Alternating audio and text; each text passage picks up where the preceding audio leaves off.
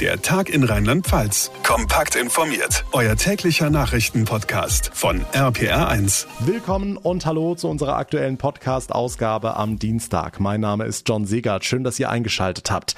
Gestern, ganz kurz vor der Produktion unseres Podcasts, kam die Meldung rein. Wir haben sie in der gestrigen Ausgabe nur kurz angerissen. Heute sprechen wir ausführlich drüber, über das vorläufige Aus für den Impfstoff von AstraZeneca. Einige Menschen sollen nach Verabreichung des Präparats an einer speziellen Form der Thrombose erkrankt sein.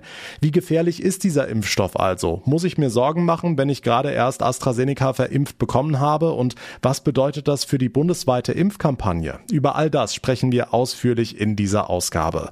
Außerdem gucken wir nach Mainz, wo die SPD schon mal die FDP und die Grünen eingeladen hat, um über eine Fortführung der Ampel zu sprechen. Wie konkret sind diese Pläne? Kann da überhaupt noch irgendwas dazwischen kommen? Wir haben nachgefragt. Und wir klären die Frage, Frage, wie haben sich eigentlich die Monate des Lockdowns auf die Zahl der Geburten in Rheinland-Pfalz ausgewirkt? Gibt's einen Corona-Babyboom? All das gleich hier im Tag in Rheinland-Pfalz. Ausgerechnet jetzt, wo die dritte Corona-Welle über uns hereinbricht, fällt ein Impfstoff aus, zumindest mal vorübergehend, AstraZeneca. Sämtliche Impfungen mit dem Präparat wurden vorsorglich gestoppt, die geplanten Termine erstmal abgesagt. Wie geht's jetzt weiter? Was heißt das für diejenigen, die schon AstraZeneca geimpft bekommen haben? All das wollen wir einordnen mit Dr. Dirk Heinrich. Er ist Bundesvorsitzender des Virchow-Bundes, dem Verband der niedergelassenen Ärzte Deutschlands. Herr Dr. Heinrich, es gab also auch bei uns in Deutschland jetzt Fälle mit diesen speziellen Thrombosen im Gehirn bei Geimpften. Vielleicht können Sie da den Stand noch mal kurz zusammenfassen. Ja, wie das äh, Paul-Ehrlich-Institut uns auch mitgeteilt hat, sind eine erhöhte Anzahl von Sinusvenenthrombosen, das sind ähm, Blutgerinnsel in den Hirnbasisvenen, aufgetreten, wobei noch nicht klar ist, ob das wirklich was mit der Impfung zu tun hat. Aber es ist eben eine erhöhte Zahl gewesen, die als Alarmsignal dazu geführt hat, dass jetzt erstmal die Astra-Impfungen gestoppt wurden. Hm, jetzt sind natürlich viele verunsichert, fragen sich, dieser Impfstoff sollte doch sicher sein, wurde ja auch von der Europäischen Arzneimittelbehörde zugelassen. Ich denke, es ist einfach eine Vorsichtsmaßnahme äh, des Paul-Ehrlich-Instituts, die jetzt nochmal prüfen wollen, ob da irgendwas dran ist. Und vielleicht kriegen wir in einigen Tagen ja schon wieder das Go für Astra. Okay, trotzdem kriegen wir ganz viele Fragen per Facebook, per Mail von Menschen, die schon geimpft worden sind mit AstraZeneca und sich jetzt große Sorgen machen. Was raten Sie? Der Rat an diese Impflinge ist, ähm, jetzt ähm, sorgsam aufzupassen und wenn Kopfschmerzen auftreten, die stark sind und länger anhalten, dann äh, den Hausarzt aufzusuchen, äh, damit dieser dann entsprechende Maßnahmen veranlasst zur Überprüfung, ob hier irgendwas ist oder nicht. Ja, und eine Woche nach der Impfung ist die Gefahr dann auch gebannt. Es geht wirklich um die ersten Tage. Was wird der Arzt denn dann überprüfen oder kann er was sehen, wenn so eine Thrombose vorliegt? Sehen kann er das nicht, aber er wird äh, entsprechend den Patienten befragen und wenn der Verdacht sich erhärtet, dann wird er sicherlich eine Computertomographie veranlassen, auf der man das dann sehen kann sagt Dr. Dirk Heinrich. Vielen Dank für Ihre Einschätzung.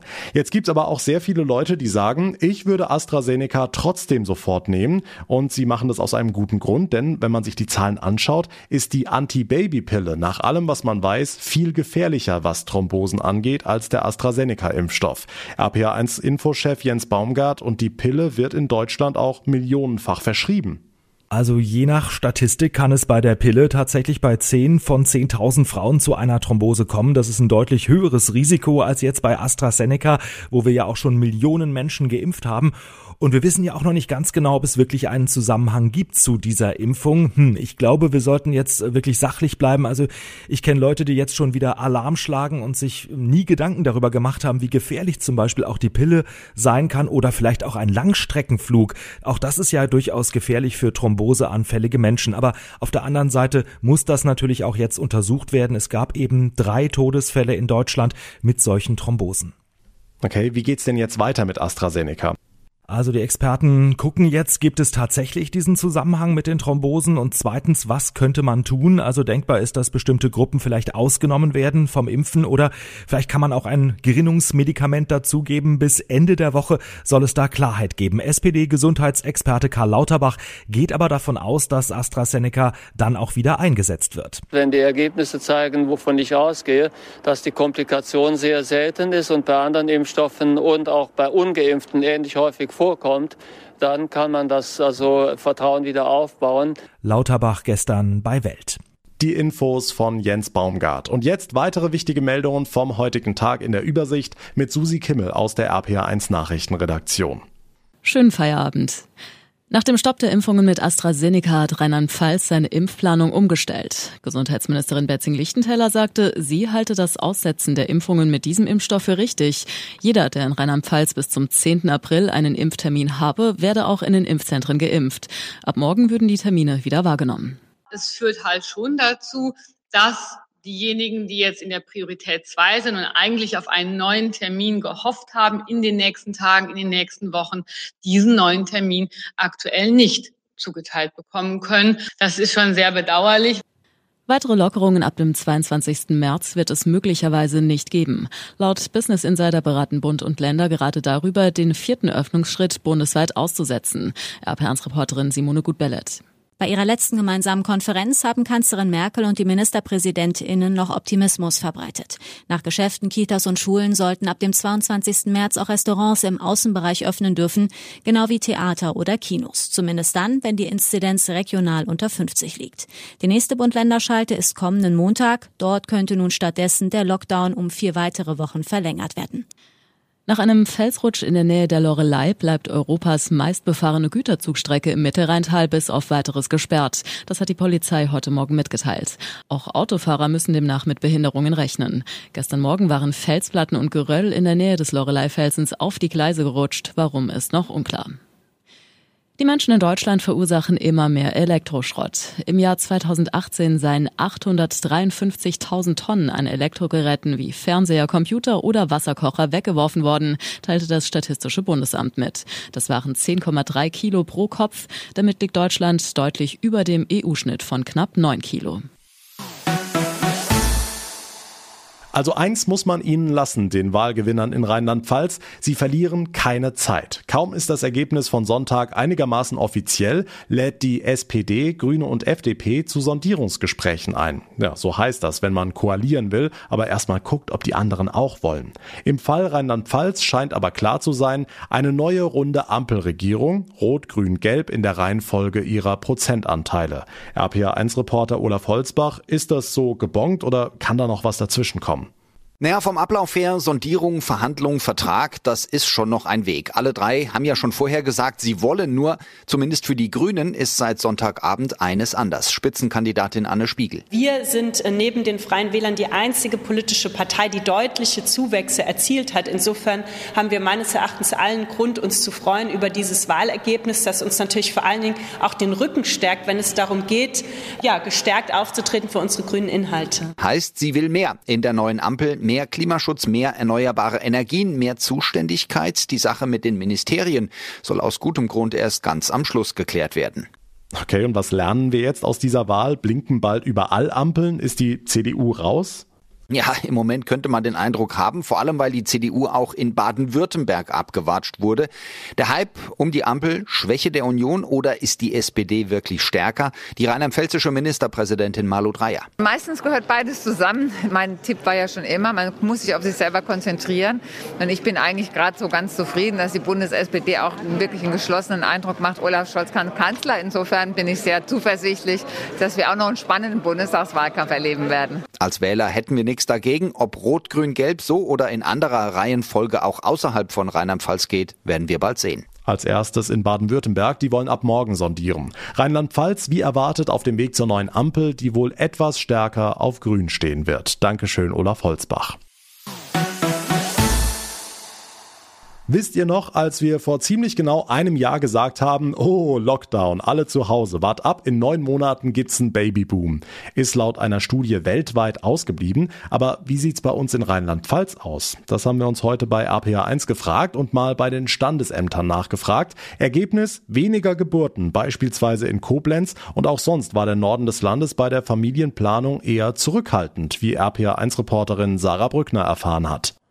Ja, in der Eifel an Saar und Mosel hat Corona offenbar keinen flächendeckenden Babyboom ausgelöst, zumindest in den Städten, in denen schon offizielle Zahlen vorliegen. In Bitburg sind 2020 insgesamt 573 Kinder zur Welt gekommen. Das waren 19 weniger als im Jahr davor.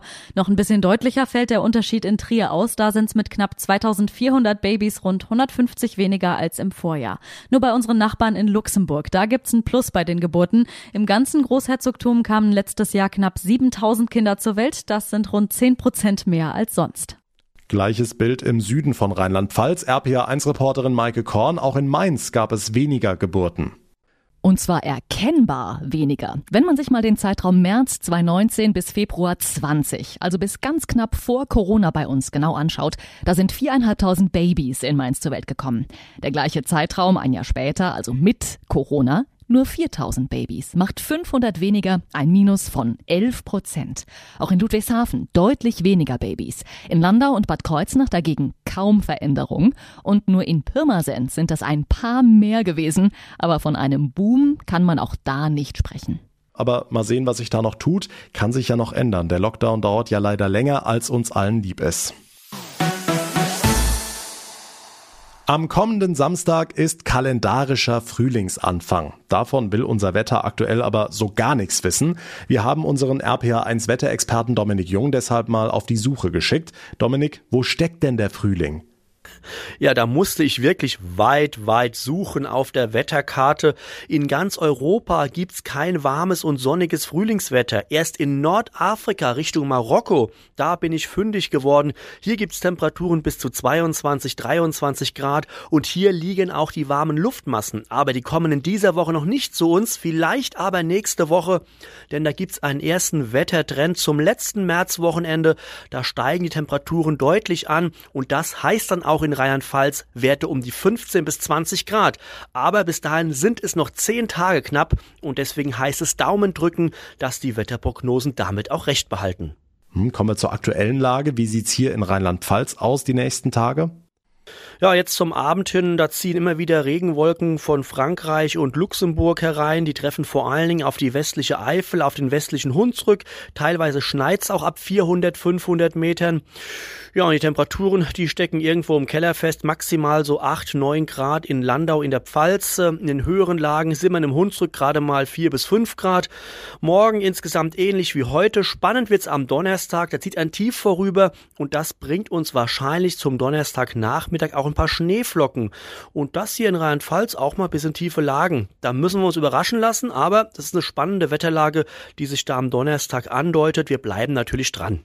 Das machen wir. Dankeschön, Dominik Jung. Und das war der Dienstag in Rheinland-Pfalz. Wenn euch unser Podcast gefällt, dann hinterlasst uns bitte eine Bewertung bei Apple Podcasts. Wird uns sehr freuen. Außerdem verpasst ihr keine Folge mehr, wenn ihr unseren Podcast ganz einfach abonniert. Mein Name ist John Siegert. Ich bedanke mich ganz herzlich für eure Aufmerksamkeit. Morgen begrüßt euch an dieser Stelle mein Kollege Marius Fraune und wir hören uns dann am Donnerstag wieder. Bis dahin eine gute Zeit und vor allem bleibt gesund.